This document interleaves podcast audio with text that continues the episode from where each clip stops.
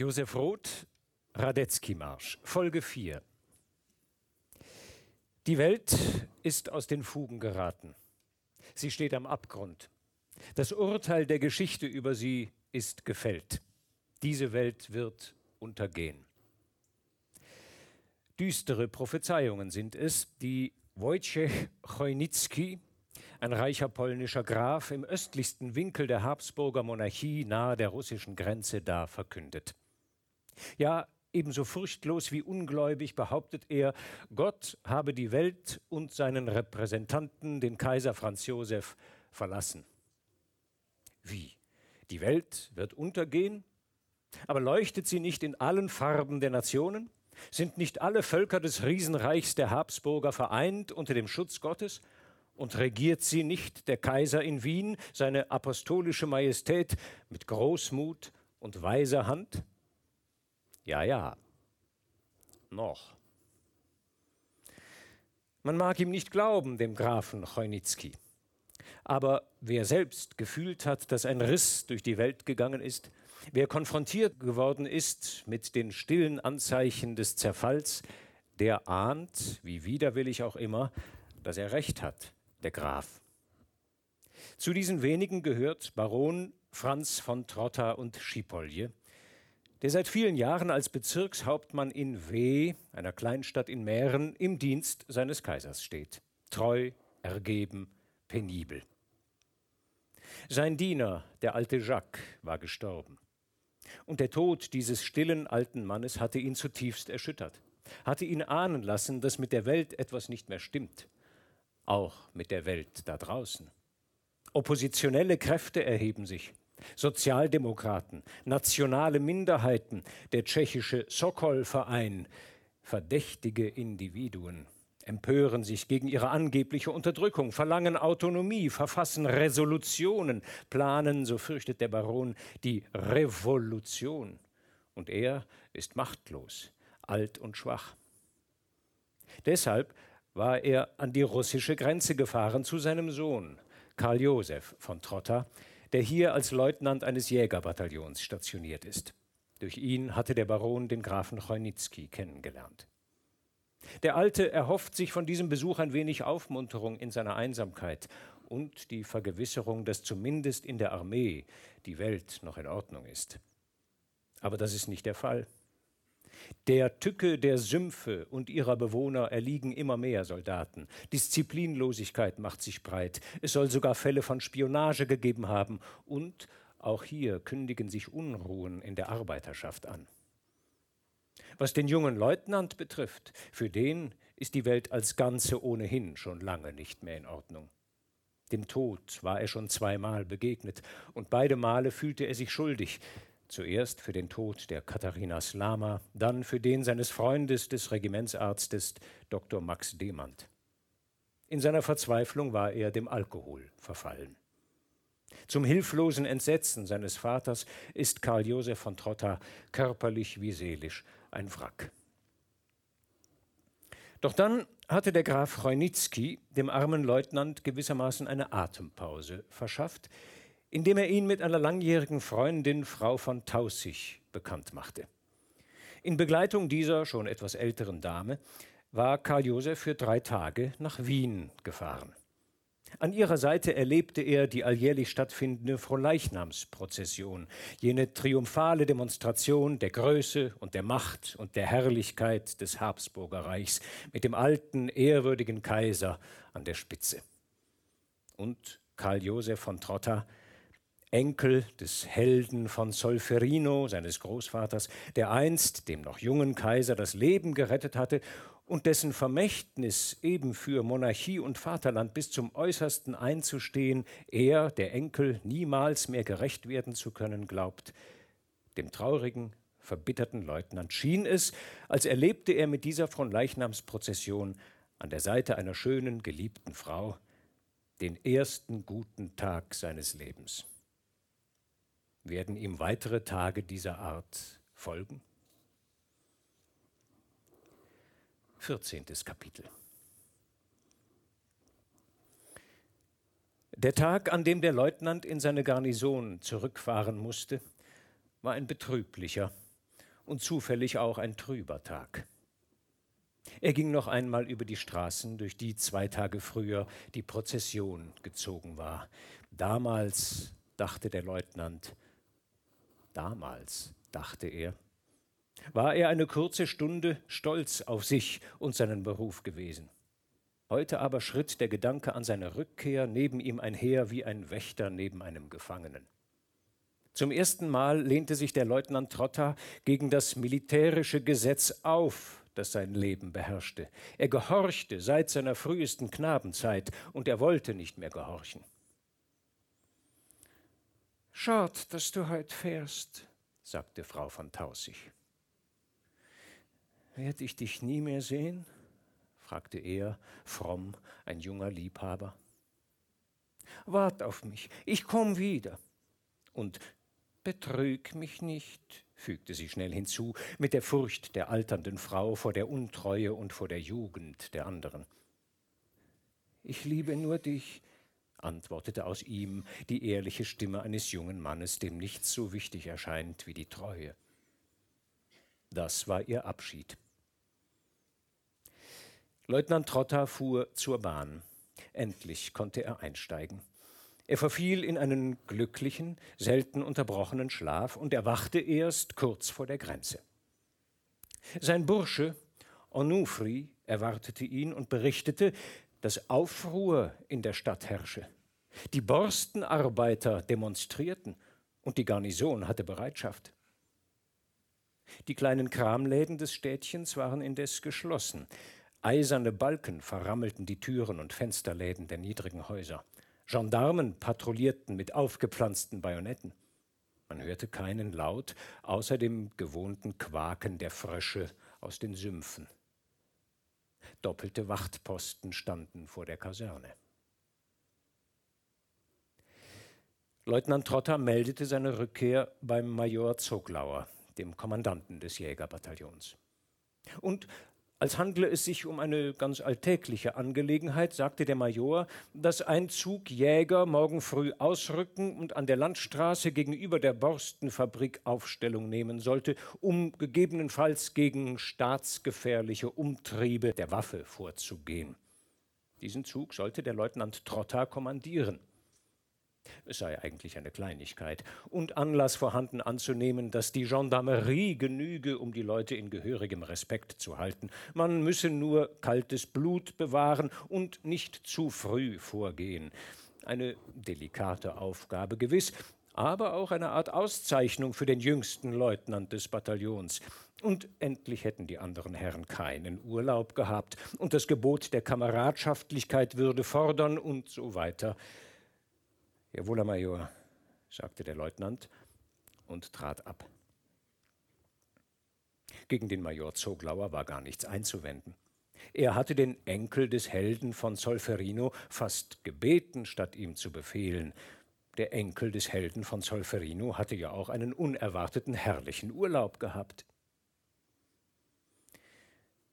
Er ging jetzt quer über den Hof der kan er ging jetzt quer über den Hof in die Kantine. Was ging hier vor? dachte der Leutnant. Welches tückische Schicksal hatte diese politische Demonstration gerade jetzt für ihn vorbereitet? Die Kameraden begrüßten ihn mit dem übertriebenen Jubel, der mehr ihrer Neugier entsprang als ihrer Herzlichkeit für den Heimgekehrten, und fragten auch alle gleichzeitig, wie es gewesen sei. Nur der Hauptmann Wagner sagte, wenn morgen alles vorbei ist, kann er es ja erzählen. Alle schwiegen plötzlich. Und wenn ich morgen erschlagen werde, sagte der Leutnant. Pfui Teufel, erwiderte der Hauptmann, ein ekelhafter Tod, eine ekelhafte Sache überhaupt. Dabei sind es arme Teufel. Und vielleicht haben sie am Ende sogar recht. Es war dem Leutnant Trotter noch nicht eingefallen, dass es arme Kerle seien und dass sie Recht haben konnten.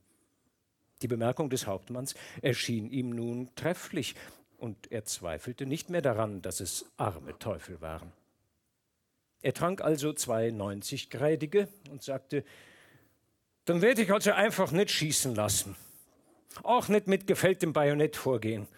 Die Gendarmerie soll selber zuschauen, wie sie fertig wird. Oh, du wirst tun, was du musst. Du weißt's ja selbst. Nein, Karl Josef wusste es nicht in diesem Augenblick. Er trank.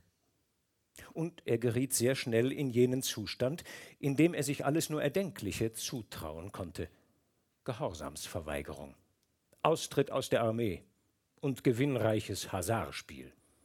Auf seinen Wegen sollte kein Toter mehr liegen.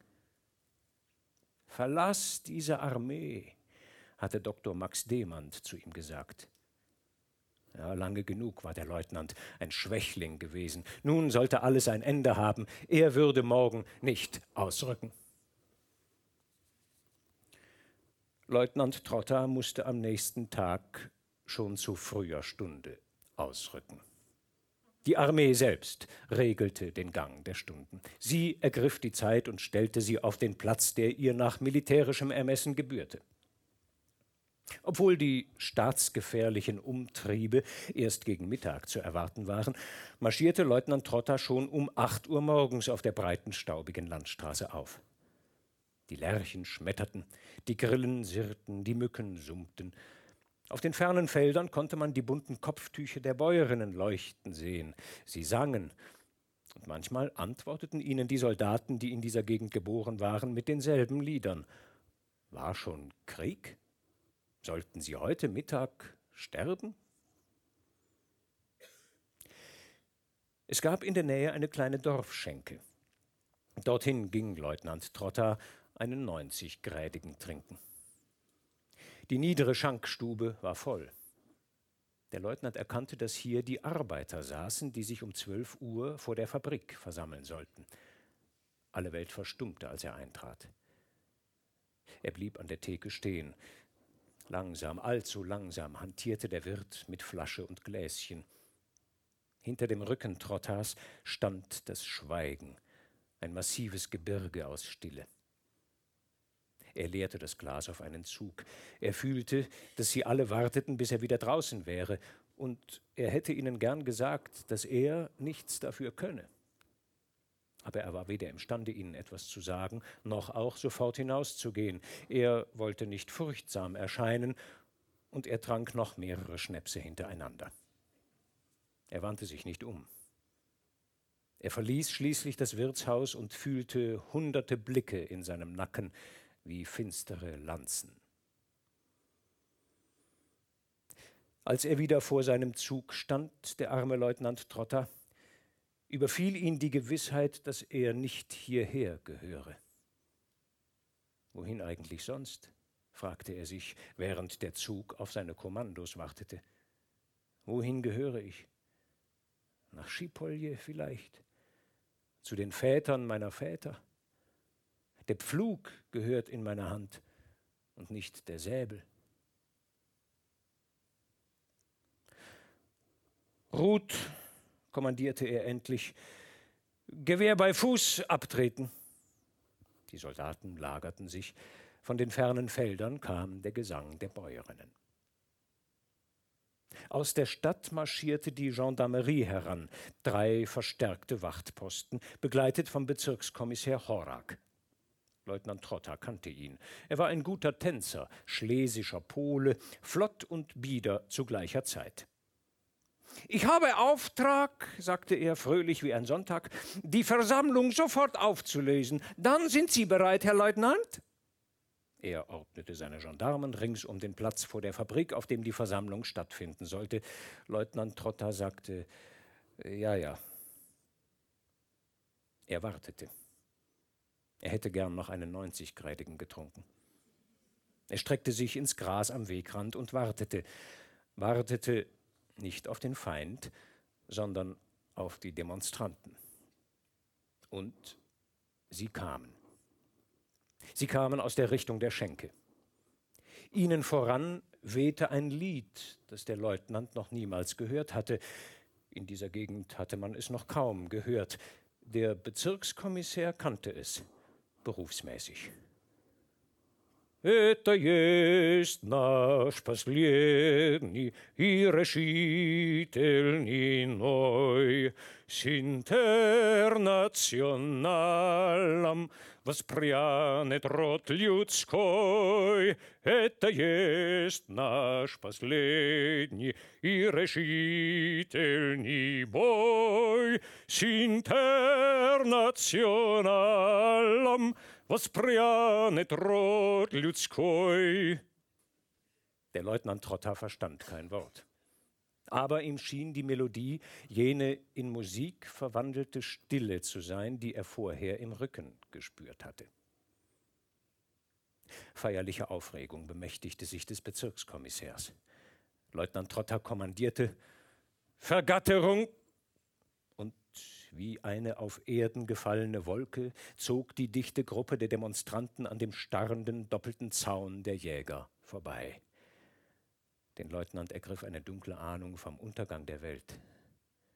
Er erinnerte sich an den bunten Glanz der Fronleichnamsprozession, und einen kurzen Augenblick schien es ihm, als wallte die finstere Wolke der Rebellen jenem kaiserlichen Zug entgegen. Für die Dauer eines hurtigen Augenblicks kam über dem Leutnant die erhabene Kraft, in Bildern zu schauen. Er sah die Zeiten wie zwei Felsen gegeneinander rollen, und er selbst, der Leutnant, ward zwischen beiden zertrümmert.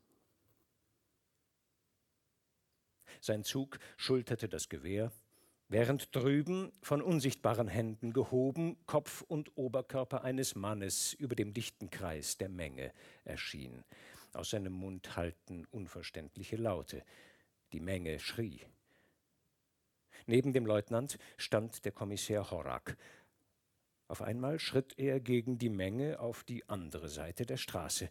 Im Namen des Gesetzes, rief er, seine helle Stimme übertönte den Redner, die Versammlung war aufgelöst.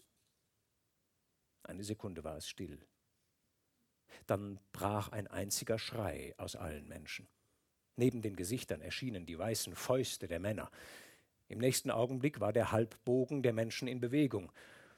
Fällt das Bajonett, kommandierte Trotter. Zug, Marsch! Die Jäger gingen vor, und ihnen entgegen flogen nun dunkle Gegenstände aus Eisen, braune Latten und weiße Steine. Es pfiff und sauste, schnurrte und stob. Leicht wie ein Wiesel rannte Horak neben dem Leutnant her und flüsterte: Lasst uns schießen, Herr Leutnant, um Gottes Willen! Zug, halt! kommandierte Trotter und Feuer! Die Jäger schossen, wie die Instruktionen Major Zoglauers gelautet hatten, die erste Salve in die Luft. Hierauf wurde es ganz still. Eine Sekunde lang konnte man alle friedlichen Stimmen des sommerlichen Mittags hören. Doch da schnitt die helle, heulende Stimme einer Frau durch die Stille. Und da einige in der Menge offenbar glaubten, die Schreiende sei durch einen Schuss getroffen worden, begannen sie neuerlich ihre wahllosen Geschosse gegen das Militär zu schleudern, und den wenigen Schützen folgten sofort mehrere und schließlich alle, und schon sanken ein paar Jäger in der ersten Reihe zu Boden, und während Leutnant Trotter ziemlich ratlos dastand, den Säbel in der rechten, mit der linken nach der Pistolentasche greifend, flüsterte die Stimme Horaks Schießen. Lassen zum Gottes Willen schießen, Herr Leutnant! In einer einzigen Sekunde rollten durch das Gehirn Leutnant Trotters hunderte abgerissener Gedanken und Vorstellungen, manche gleichzeitig nebeneinander. Und verworrene Stimmen in seinem Herzen geboten ihm, bald Mitleid zu haben, bald grausam zu sein, hielten ihm vor, was sein Großvater in dieser Lage getan hätte, drohten ihm, dass er im nächsten Augenblick selbst sterben würde und ließen ihn zugleich den eigenen Tod als den einzig möglichen und wünschenswerten Ausgang dieses Kampfes erscheinen. Jemand hob seine Hand, wie er glaubte, eine fremde Stimme kommandierte aus ihm noch einmal Feuer! Und er konnte noch sehen, dass diesmal die Gewehrläufe gegen die Menge gerichtet waren. Eine Sekunde später wusste er gar nichts mehr. Während die Jäger die zweite Salve abfeuerten, sank Leutnant Trotter bewusstlos zu Boden. Die Jäger schossen nun wahllos gegen ihre Angreifer und zwangen sie also zur Flucht. Das Ganze hatte kaum drei Minuten gedauert. Als sich die Männer unter dem Kommando des Unteroffiziers in Doppelreihen aufstellten, lagen im Staub der Landstraße verwundete Soldaten, unter ihnen Leutnant Trotter, und Arbeiter. Und es dauerte lange, ehe die Sanitätswagen kamen. Man brachte den Leutnant Trotter ins kleine Garnisonsspital, wo man einen Schädelbruch und einen Bruch des linken Schlüsselbeins feststellte. Ein offenbar sinnloser Zufall hatte dem Enkel des Helden von Solferino eine Verletzung am Schlüsselbein beschert.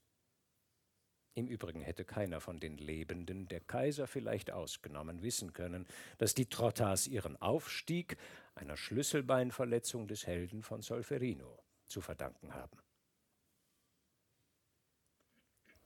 Man hätte gewiss den Bezirkshauptmann verständigt, wenn der Leutnant, nachdem er aus seiner Bewusstlosigkeit erwacht war, den Major nicht dringlichst gebeten hätte, dem Vater auf keinen Fall Mitteilung von dem Ereignis zu machen. Und so kam es, dass der Bezirkshauptmann erst zwei Wochen später von der Rebellion an der Grenze und von der unseligen Rolle erfuhr, die sein Sohn dabei gespielt hatte. Er erfuhr es aus den Zeitungen, in die es durch oppositionelle Politiker gekommen war.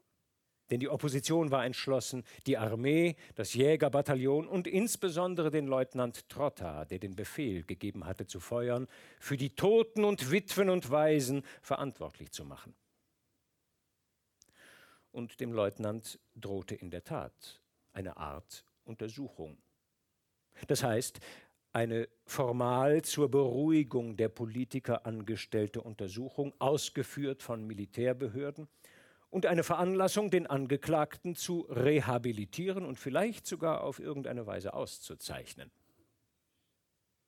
Immerhin war der Bezirkshauptmann keineswegs beruhigt. Dem Leutnant ging es allerdings bereits besser. Er konnte sich noch nicht im Bett bewegen, aber sein Leben war nicht mehr gefährdet. Er schrieb an seinen Vater einen kurzen Bericht. Und er war im Übrigen nicht um seine Gesundheit besorgt. Er dachte vielmehr daran, dass wieder Tote auf seinem Weg lagen. Und er war entschlossen, endlich den Abschied zu nehmen. Die Armee war nicht mehr sein Beruf. Zwei Wochen dauerte sein Fieber. Ein willkommener Anlass für die Militärbehörde, die Untersuchung hinauszuschieben und mehreren politischen Stellen bekannt zu geben, dass die Armee ebenfalls Opfer zu beklagen habe und dass die politische Behörde des Grenzorts die Verantwortung trüge und dass die Gendarmerie rechtzeitig hätte verstärkt werden müssen. Es entstanden unermesslich große Akten über den Fall Leutnant Trottas. Und die Akten wuchsen und jede Stelle jedes Amtes bespritzte sie noch mit etwas Tinte. Und die ganze Angelegenheit wurde schließlich dem Militärkabinett des Kaisers unterbreitet, weil ein besonders umsichtiger Oberauditor entdeckt hatte, dass der Leutnant ein Enkel jenes verschollenen Helden von Solferino war, der in ganz vergessenen, jedenfalls aber intimen Beziehungen zum allerhöchsten Kriegsherrn gestanden hatte und dass also dieser Leutnant allerhöchste Stellen interessieren müsste. Und so musste sich der Kaiser, der soeben aus Ischl zurückgekehrt war, eines Morgens um sieben Uhr mit einem gewissen Karl Josef Freiherrn von Trotta und Schipolje beschäftigen. Und da der Kaiser schon alt war, wenn auch durch den Aufenthalt in Ischl erholt, konnte er es sich nicht erklären, weshalb er beim Lesen dieses Namens an die Schlacht bei Solferino denken musste. Und er verließ seinen Schreibtisch und ging mit kurzen, greisen Schritten in seinem Arbeitszimmer auf und ab. Wann kommt der Monte Nuovo? fragte der Kaiser seinen Leibdiener. Majestät, der Obersthofmeister erscheint um acht Uhr. Es war noch eine halbe Stunde bis acht. Und der Kaiser glaubte, diesen Zustand nicht mehr ertragen zu können. Warum nur erinnerte ihn der Name Trotta an Solferino? Und warum konnte er sich nicht mehr an die Zusammenhänge erinnern? War er denn schon so alt geworden? Wie alt war er eigentlich? 83? Gar schon 84? Und warum gemahnte ihn dieser verflixte Trotter an Solferino? Der Obersthofmeister wusste es, aber er kam erst um acht.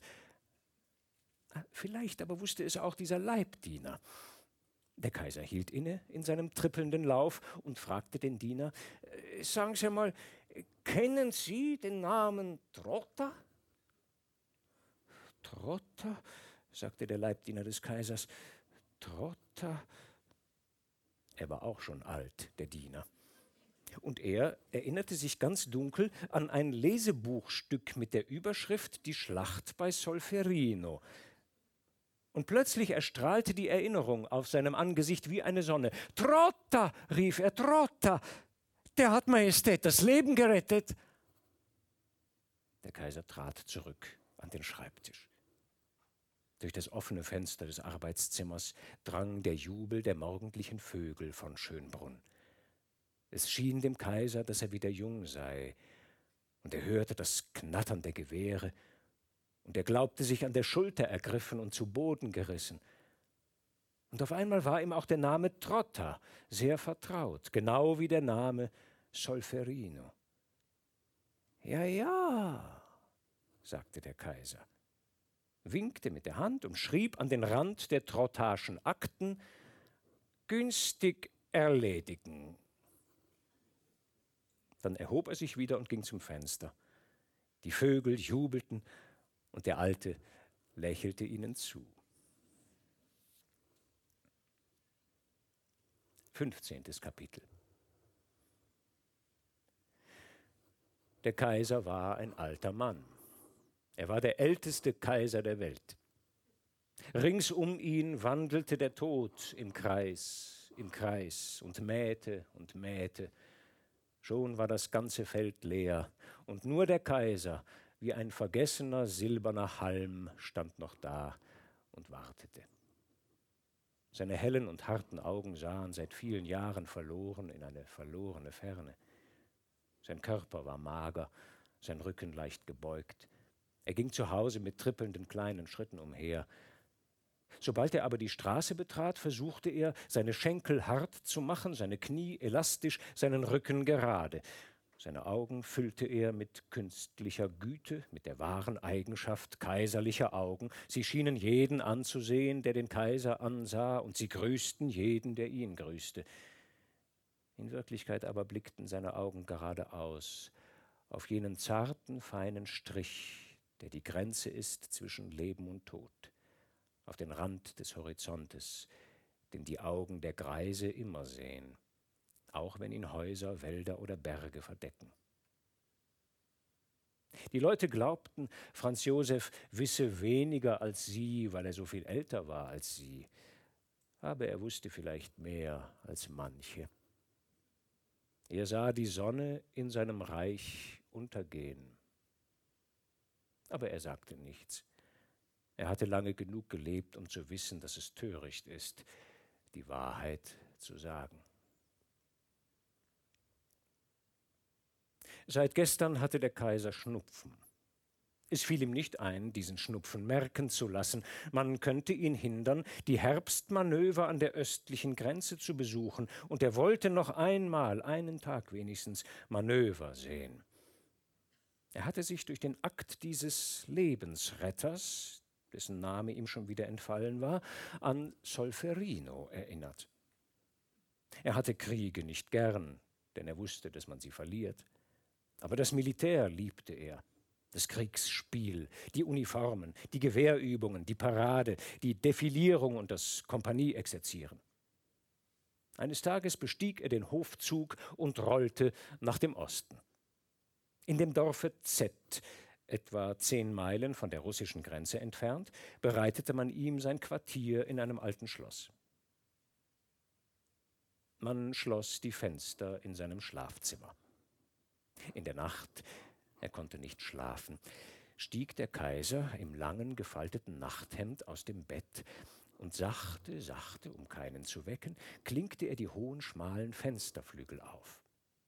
Er blieb eine Weile stehen, den kühlen Atem der herbstlichen Nacht atmete er, und die Sterne sah er am tiefblauen Himmel und die rötlichen Lagerfeuer der Soldaten.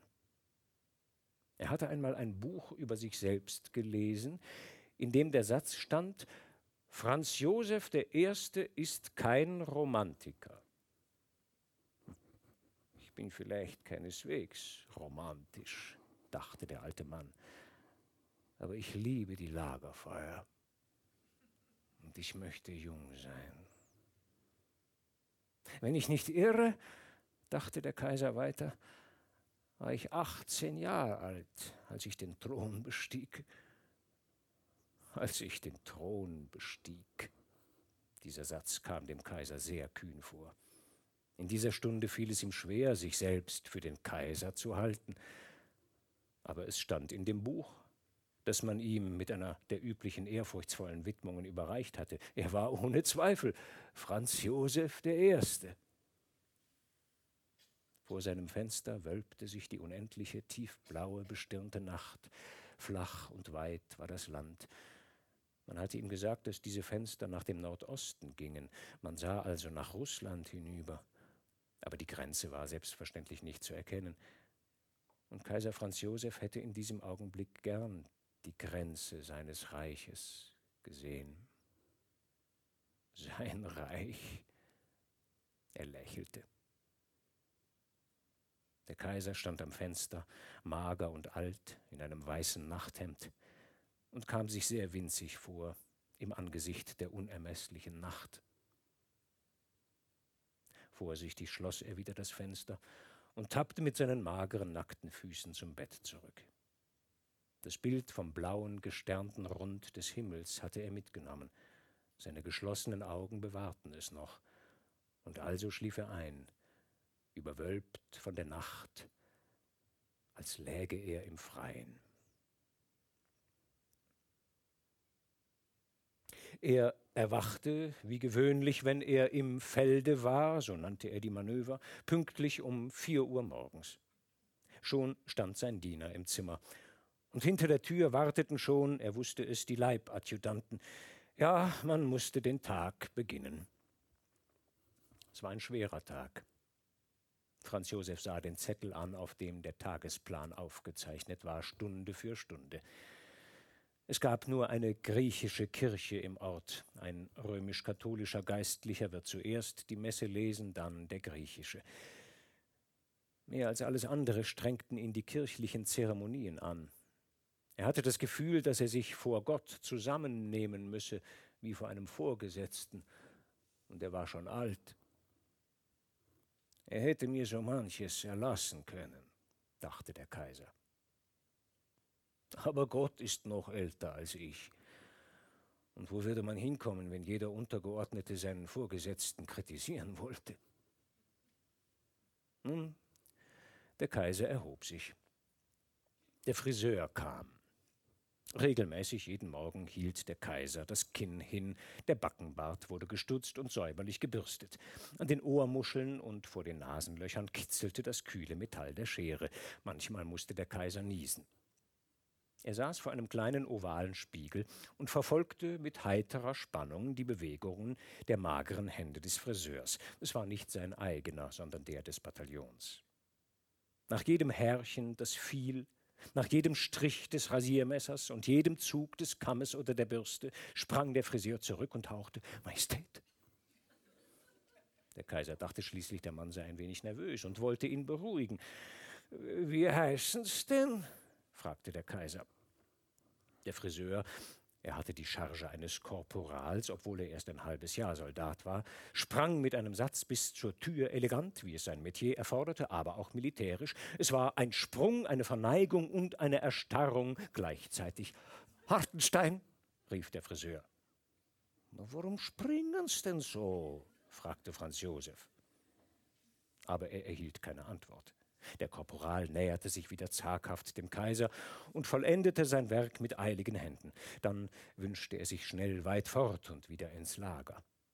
Na, na, na, bleiben's noch, sagte der Kaiser. Ach, Sie sind Korporal? Dienen's schon lang? Ein halbes Jahr, Majestät. So, so. Schon Korporal. Zu meiner Zeit ist es nicht so fix gegangen. Aber Sie sind doch ein ganz fescher Soldat. Wollen Sie beim Militär bleiben? Der Friseur Hartenstein besaß Weib und Kind und einen guten Laden in Olmütz und hatte schon ein paar Mal versucht, einen Gelenkrheumatismus zu simulieren, um recht bald entlassen zu werden. Aber er konnte dem Kaiser nicht Nein sagen. Jawohl, Majestät, sagte er und wusste in diesem Augenblick, dass er sein ganzes Leben verpatzt hatte. Na, dann ist gut. Dann sahen Sie jetzt Feldwebel. Aber sonst doch nicht so nervös. Abtreten.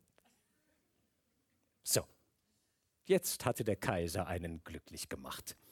Er freute sich. Er hatte ein großartiges Werk an diesem Hartenstein vollbracht. Jetzt konnte der Tag beginnen. Sein Wagen wartete schon. Man fuhr zur griechischen Kirche den Hügel hinan. Ihr goldenes, doppeltes Kreuz funkelte in der morgendlichen Sonne. Die Militärkapellen spielten Gott erhalte, Gott beschütze unseren Kaiser, unser Land. Der Kaiser stieg aus und betrat die Kirche. Er kniete vor dem Altar, aber er betete nicht. Er musste die ganze Zeit an den Friseur denken. Der Allmächtige konnte dem Kaiser nicht so plötzliche Gunstbezeugungen erweisen wie der Kaiser einem Korporal. Es war schade darum. König von Jerusalem, das war die höchste Charge, die Gott einer Majestät verleihen konnte, und Franz Josef war bereits König von Jerusalem. Schade, dachte der Kaiser. Der griechische Priester absolvierte die Messe in größter Hast. Das Gefecht begann um 9.20 Uhr. Der Kaiser verstand nichts vom Sinn der Manöver. Er wusste nur, dass die Blauen gegen die Roten kämpften. Er ließ sich alles erklären. So, so, sagte er immer wieder. Es freute ihn, dass die Leute glaubten, er wolle verstehen und könne nicht. Trottel, dachte er. Er wusste so vieles. Er ließ seine alten blassblauen Augen über die Gesichter seiner Generäle schweifen. Lauter eitle Burschen, dachte er. Vor ein paar Jahren noch hätte er sich darüber ärgern können, heute nicht mehr, heute nicht mehr. Nach einer Weile ließ er die Kampfhandlungen abbrechen, die Defilierung sollte beginnen. Auf den uferlosen Feldern stellten sie sich auf, die Regimenter aller Waffengattungen. Ein paar Minuten lang fühlte der Kaiser Stolz auf seine Armee, doch bald darauf auch Bedauern über ihren Verlust, denn er sah sie schon zerschlagen und verstreut, aufgeteilt unter den vielen Völkern seines weiten Reiches. Ihm ging die große goldene Sonne der Habsburger unter, zerschmettert am Urgrund der Welten. Zerfallen in mehrere kleine Sonnenkügelchen, die nun als selbstständige Gestirne selbstständigen Nationen zu leuchten hatten. Es passt ihnen halt nimmer, von mir regiert zu werden, dachte der Alte. Hm, da kann man nichts machen, fügte er im Stillen hinzu, denn er war ein Österreicher. Franz Josef begann, die reglosen Regimenter zu mustern, beinahe Zug für Zug. Gelegentlich ging er zwischen den Reihen hindurch, betrachtete die neuen Tornister und die Brotsäcke, zog hier und dort eine Konservenbüchse heraus und fragte, was sie enthielte, sah hier und dort ein stumpfes Angesicht und befragte es nach Heimat, Familie, Beruf. Manchmal streckte er die alte Hand aus und klopfte einem Leutnant auf die Schulter. So gelangte er auch zum Bataillon der Jäger, in dem Trotta diente. Es war vier Wochen her, dass Trotta das Spital verlassen hatte. Er stand vor seinem Zug, blass, mager und gleichgültig. Fremd geworden war ihm die Armee. Fremd war ihm der allerhöchste Kriegsherr.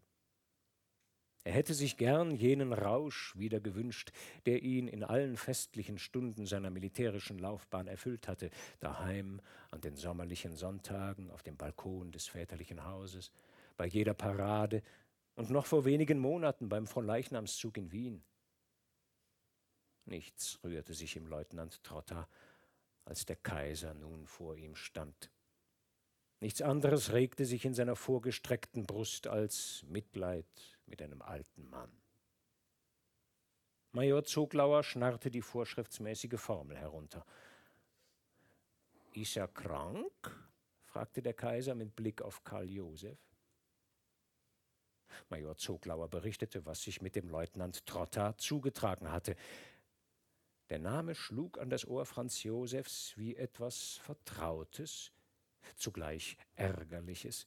Und in seiner Erinnerung erhob sich der Vorfall, wie er in den Akten geschildert war. Und hinter diesem Vorfall erwachte auch jenes längst entschlafene Ereignis aus der Schlacht bei Solferino wieder. Er sah noch genau den Hauptmann, der in einer lächerlichen Audienz so beharrlich um die Abschaffung eines patriotischen Lesebuchstücks gebeten hatte. Es war das Lesebuchstück Nummer 15. Mit Vergnügen stellte der Kaiser fest, dass ihm sogar die Zahl wieder eingefallen war. Hatte er nicht doch ein gutes Gedächtnis? Ich erinnere mich noch gut an Ihren Vater, sagte der Kaiser zu Trotta. Er war sehr bescheiden, der Held von Solferino. Majestät, erwiderte der Leutnant, das war mein Großvater. Der Kaiser trat einen Schritt zurück, wie weggedrängt von der gewaltigen Zeit, die sich plötzlich zwischen ihm und dem Jungen aufgetürmt hatte. Ach, sagte er, es war also der Großvater. So, so. Und Ihr Vater ist Oberst wie? Bezirkshauptmann in W, Majestät. So, so, wiederholte Franz Josef. Ich werde es mir merken, fügte er hinzu, eine Art Entschuldigung für den Fehler, den er soeben gemacht hatte. Er stand noch eine Weile vor dem Leutnant, aber er sah weder Trotta noch die anderen. Er hatte keine Lust mehr, die Reihen abzuschreiten, aber er musste es wohl tun, damit die Leute nicht merkten, dass er vor seinem eigenen Alter erschrocken war. Seine Augen sahen wieder wie gewöhnlich in die Ferne, wo die Ränder der Ewigkeit schon auftauchten. Dabei bemerkte er nicht, dass an seiner Nase ein glasklarer Tropfen erschien und dass alle Welt gebannt auf diesen Tropfen starrte, der endlich, endlich in den dichten silbernen Schnurrbart fiel und dort unsichtbar verschwand. Und allen ward es leicht ums Herz.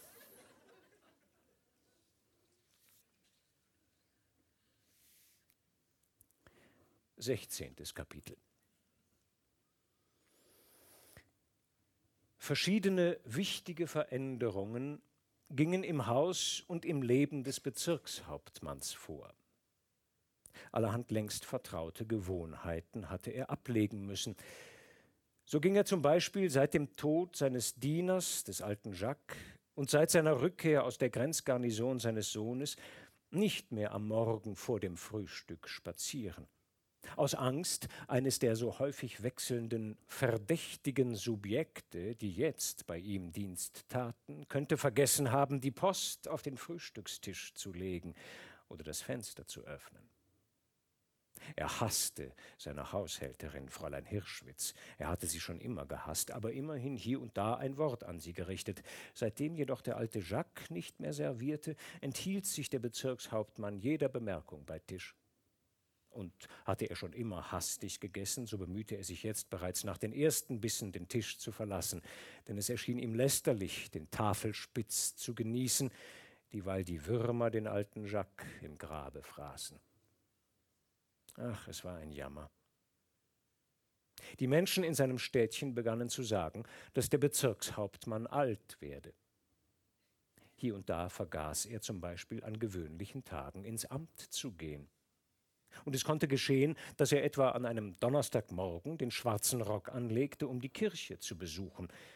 Draußen erst merkte er an allerlei unbezweifelbaren wochentäglichen Anzeichen, dass es nicht Sonntag war, und er kehrte um und zog wieder seinen gewöhnlichen Anzug an. Umgekehrt aber vergaß er an manchen Sonntagen den Kirchbesuch und erinnerte sich erst, wenn der Kapellmeister Nechwal unten mit seinen Musikanten erschien, dass es Sonntag war. An einem dieser Sonntage dachte der Bezirkshauptmann an den Tag, an dem sein Sohn Karl Josef in der Uniform eines Kavallerieleutnants gekommen war. Wie viel Zeit war seit jenem Tag vergangen? Ein paar Jahre. In diesen Jahren aber schienen dem Bezirkshauptmann die Ereignisse dichter geworden zu sein. Es war, als wenn die Sonne täglich zweimal auf und zweimal untergegangen wäre. Und jede Woche hätte zwei Sonntage gehabt und jeder Monat 60 Tage. Und die Jahre waren doppelte Jahre gewesen. Und Herr von Trotter fühlte sich gleichsam von der Zeit betrogen, obwohl sie ihm das Doppelte geboten hatte. Es war ihm, als hätte ihm die Ewigkeit doppelte falsche Jahre geboten statt einfacher, echter. Ach, es geschah ihm Unrecht. Unrecht. Zum ersten Mal in seinem Leben glaubte der Bezirkshauptmann, dass ihm Unrecht geschah. Er sehnte sich nach Dr. Skowronek, dem Mann, mit dem er seit einigen Monaten jeden Nachmittag Schach spielte. Er hatte Dr. Skowronek schon lange gekannt, wie er andere Kaffeehausbesucher kannte, nicht mehr und nicht weniger. Eines Nachmittags hatte jener gefragt, Spielen Sie Schach? Äh, gerne hatte der Bezirkshauptmann geantwortet. Seitdem trafen sie sich jeden Nachmittag um die gleiche Stunde. Sie hatten nicht das Bedürfnis, miteinander zu sprechen. Aber irgendwann kam es beiden Männern vor, dass sie sich schon seit langen Jahren kannten und dass sie keine Geheimnisse mehr voreinander hätten. Und also begannen eines Tages sanfte Gespräche ihr Spiel zu umranden, und über die Hände hinweg, die längst miteinander vertraut waren, schwebten Bemerkungen der Männer über Wetter, Welt, Politik und Menschen. Ein schätzenswerter Mann, dachte der Bezirkshauptmann vom Dr. Skowronek. Ein außerordentlich feiner Mensch, dachte Dr. Skowronek vom Bezirkshauptmann.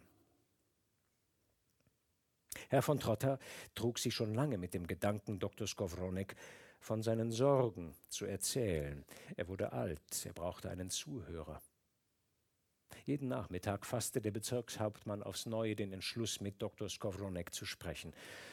Aber er brachte nicht jenes Wort hervor, das geeignet gewesen wäre, ein vertrautes Gespräch einzuleiten. Seit mehreren Wochen trug der Bezirkshauptmann in der Brusttasche einen Brief seines Sohnes. Es galt ihm zu antworten, aber Herr von Trotter konnte es nicht.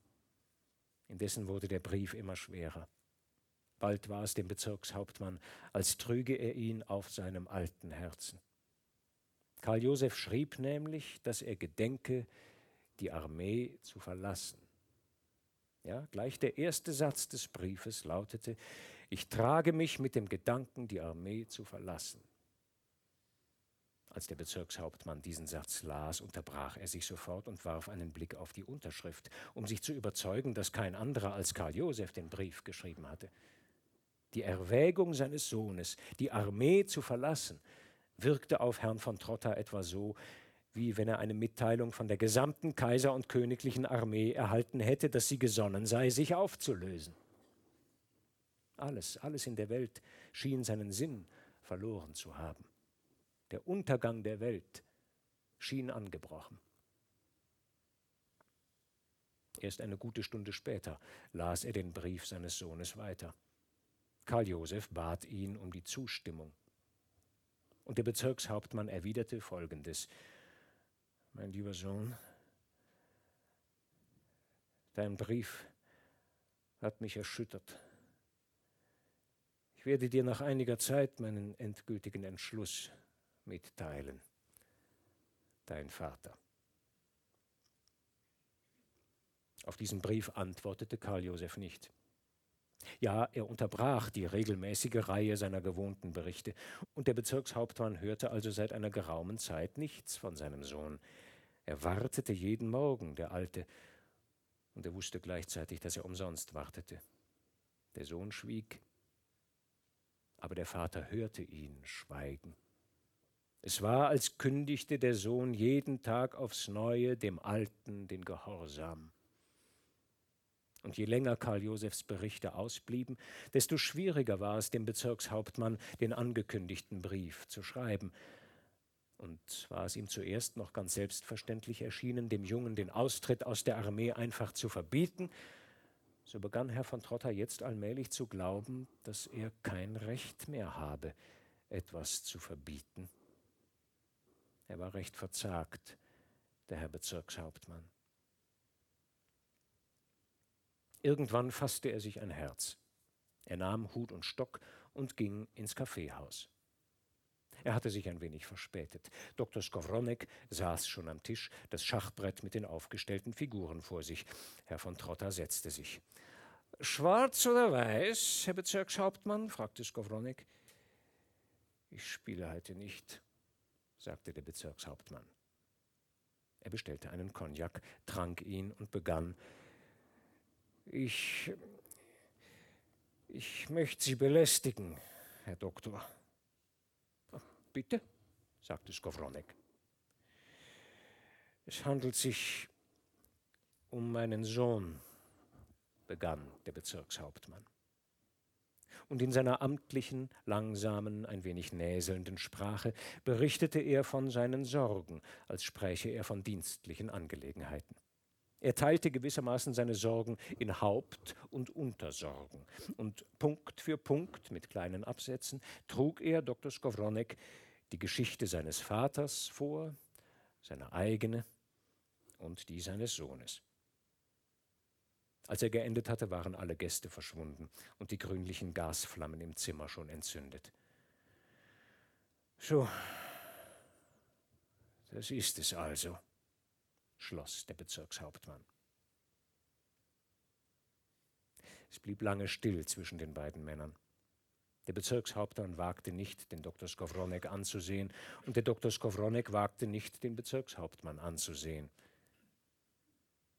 Endlich sagte Skowronek, vielleicht steckt eine Frau dahinter? Eine Frau, dachte der Bezirkshauptmann. Nein, er wusste nichts von einer Frau. Und er sagte in seinem amtlichen Stil, mir ist nichts von einer Frauensperson zu Ohren gekommen. Eine Frauensperson, wiederholte Dr. Skowronek und lächelte. Es könnte ja auch zufällig eine Dame sein. Sie meinen also, sagte Herr von Trotter, dass mein Sohn die ernste Absicht hat, eine Ehe zu schließen? Das nicht, sagte Skowronek. Man muss doch auch Damen nicht heiraten. Er erkannte, dass der Bezirkshauptmann zu jenen einfachen Naturen gehörte, die gleichsam noch einmal in die Schule geschickt werden mussten. Und er beschloss, den Bezirkshauptmann wie ein Kind zu behandeln, das eben seine Muttersprache lernen soll. Und er sagte, lassen wir die Damen, Herr Bezirkshauptmann, es kommt nicht darauf an. Aus diesem oder jenem Grunde möchte Ihr Sohn nicht bei der Armee bleiben. Und ich verstehe das. Sie verstehen es? Gewiss, Herr Bezirkshauptmann. Ein junger Offizier unserer Armee kann mit seinem Beruf nicht zufrieden sein, wenn er nachdenkt. Seine Sehnsucht muss der Krieg sein. Er weiß aber, dass der Krieg das Ende der Monarchie ist das Ende der Monarchie. Ja, das Ende, Herr Bezirkshauptmann. Es tut mir leid.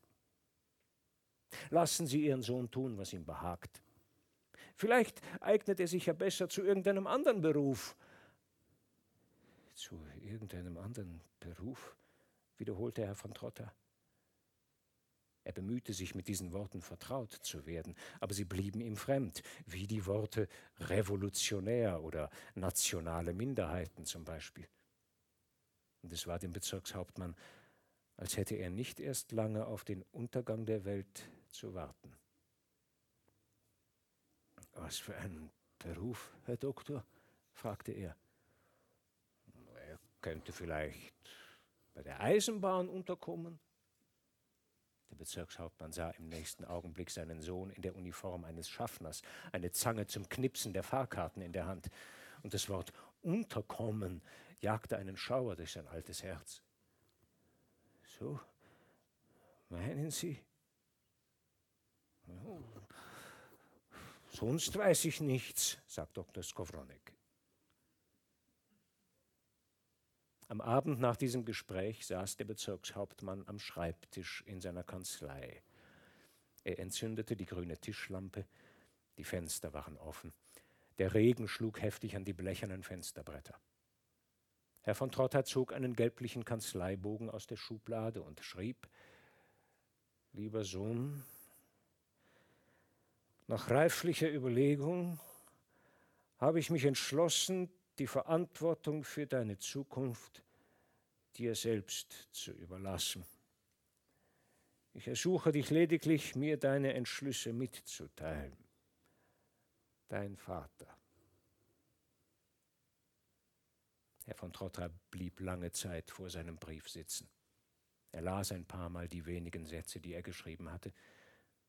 Sie klangen ihm wie sein Testament. Dann verließ er die Kanzlei und ging hinüber ins Herrenzimmer. Dort blieb er vor dem Porträt seines Vaters stehen und hielt eine lange, stumme Zwiesprache mit dem Helden von Solferino. Am nächsten Tag ging er, wie gewöhnlich, zur gewohnten Stunde ins Kaffeehaus. Das Schachbrett stand schon auf dem Tisch. Dr. Skowronek kam zu gleicher Zeit. Sie setzten sich. Schwarz oder weiß, Herr Bezirkshauptmann? fragte der Doktor wie alle Tage. Nach Belieben, sagte der Bezirkshauptmann. Und sie begannen zu spielen. Herr von Trotter spielte heute sorgfältig, andächtig beinahe und gewann. Sie werden allmählich ein wahrer Schachmeister, sagte Skowronek. Der Bezirkshauptmann erwiderte, Vielleicht hätte ich einer werden können und er dachte, dass es besser gewesen wäre, wenn alles besser gewesen wäre. Ich habe übrigens meinem Sohn geschrieben, begann er nach einer Weile. Er mag tun, was ihm gefällt. Das scheint mir das Richtige, sagte Dr. Skowronek. Man kann keine Verantwortung tragen. Kein Mensch darf für den anderen eine Verantwortung tragen. Mein Vater hat sie für mich getragen, sagte der Bezirkshauptmann. Mein Großvater für meinen Vater. Ja, das war damals anders, erwiderte Skowronik. Nicht einmal der Kaiser trägt heute die Verantwortung für seine Monarchie. Ja, es scheint, dass Gott selbst die Verantwortung für die Welt nimmer tragen will. Damals war es leichter. Alles war gesichert. Jeder Stein lag auf seinem Platz. Die Straßen des Lebens waren wohl gepflastert. Ja, ja, bestätigte Herr von Trotter. Und deshalb, deshalb soll man alles gehen lassen, jedes seinen eigenen Weg. Wissen Sie was, Herr Bezirkshauptmann? Wenn mir meine Kinder nicht gehorchen, bemühe ich mich nur noch nicht, die Würde zu verlieren. Das ist alles, was man tun kann. Ich schaue sie mir manchmal an, meine Kinder, wenn sie schlafen. Ihre Gesichter scheinen mir dann ganz fremd, kaum zu erkennen. Und ich sehe, dass sie fremde Menschen sind, aus einer Zeit, die erst kommen wird und die ich nicht mehr erleben werde. Sie sind noch ganz jung, meine Kinder. Das eine ist acht, das andere zehn. Und dennoch ist sehr viel Grausames in diesen Gesichtern, wenn sie schlafen. Manchmal scheint es mir, dass es schon die Grausamkeit ihrer Zeit ist, der Zukunft, die im Schlaf über die Kinder kommt. Ich möchte diese Zeit nicht erleben. Ja, ja, sagte der Bezirkshauptmann. Sie spielten noch eine Partie, aber diesmal verlor Herr von Trotta. Ich werde doch kein Meister, sagte er milde und lächelte. Sie haben ganz recht getan mit Ihrem Brief, Herr Bezirkshauptmann, sagte Dr. Skowronek. Ja, ja, bestätigte Herr von Trotta. In der folgenden Nacht schlief der Bezirkshauptmann ruhig. Er glaubte, das Schwerste hätte er überstanden. Er wusste nicht, der alte Herr von Trotta, dass ihm das Schicksal bitteren Kummer spann, dieweil er schlief. Alt war er und müde, und der Tod wartete schon auf ihn, aber das Leben ließ ihn noch nicht frei. Wie ein grausamer Gastgeber hielt es ihn am Tische fest, weil er noch nicht alles Bittere gekostet hatte, das für ihn bereitet war.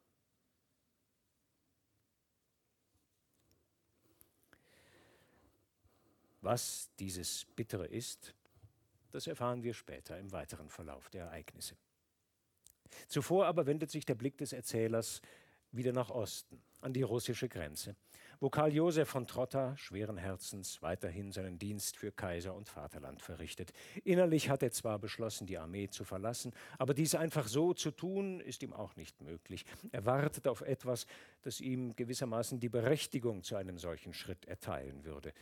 Er wartet und trinkt. Und er hat Schulden, immense Schulden weil er einerseits immer wieder für spielsüchtige Kameraden, zum Beispiel den Hauptmann Jedlicek, bei dem windigen jüdischen Geldverleiher Kapturak mit seinem guten Namen birgt, und weil er andererseits in jüngster Zeit selbst viel Geld benötigt. Denn so oft nur irgend möglich fährt Leutnant Trotter mit dem Einverständnis seiner Vorgesetzten nach Wien, um dort Frau von Taussig zu treffen, seine Geliebte, und die verbraucht eine Menge Geld.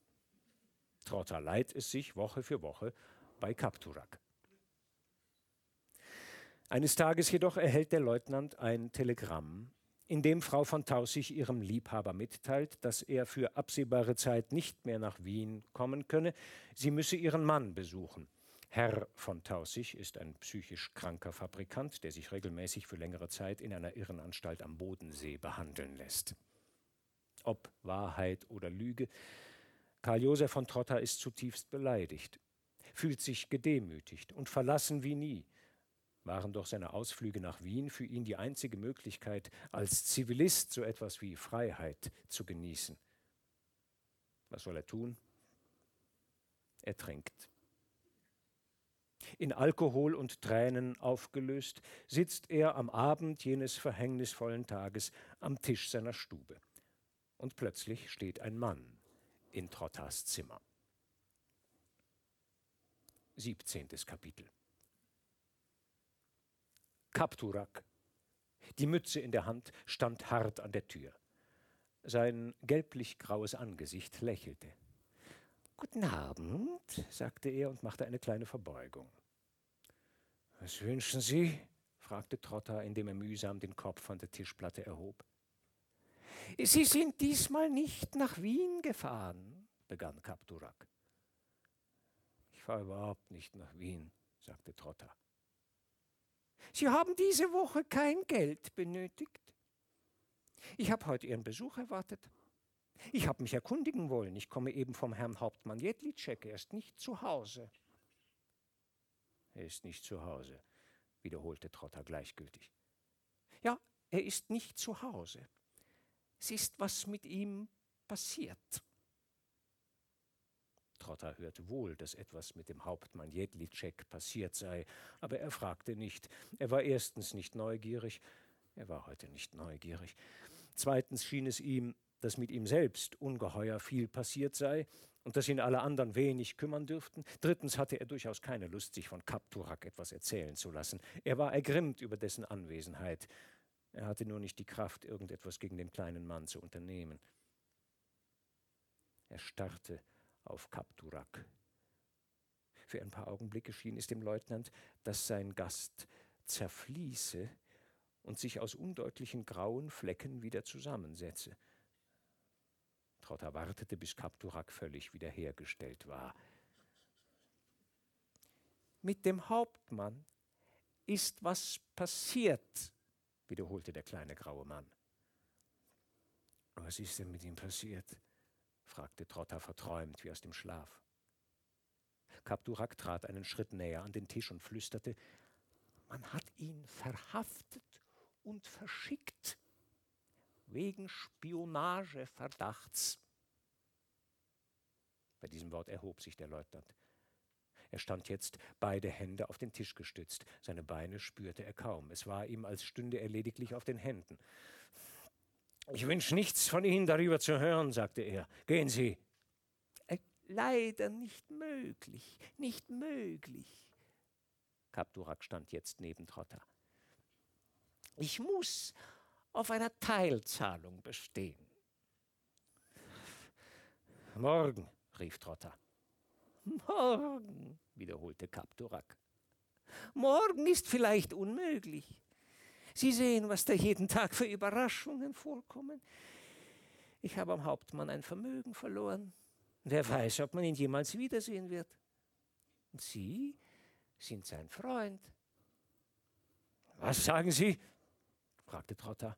Er hob die Hände vom Tisch und stand plötzlich sicher auf seinen Füßen. Er begriff plötzlich, dass Kapturak ein ungeheuerliches Wort gesagt hatte, obwohl es die Wahrheit war. Und ungeheuerlich schien es nur, weil es die Wahrheit sagte. Zugleich erinnerte sich der Leutnant an die einzige Stunde seines Lebens, in der er anderen Menschen gefährlich gewesen war. Er wünschte sich jetzt ebenso gerüstet zu sein wie damals, mit Säbel, Pistole, seinen Zug im Rücken. Der kleine graue Mann war heute weitaus gefährlicher, als es damals die Hunderte waren.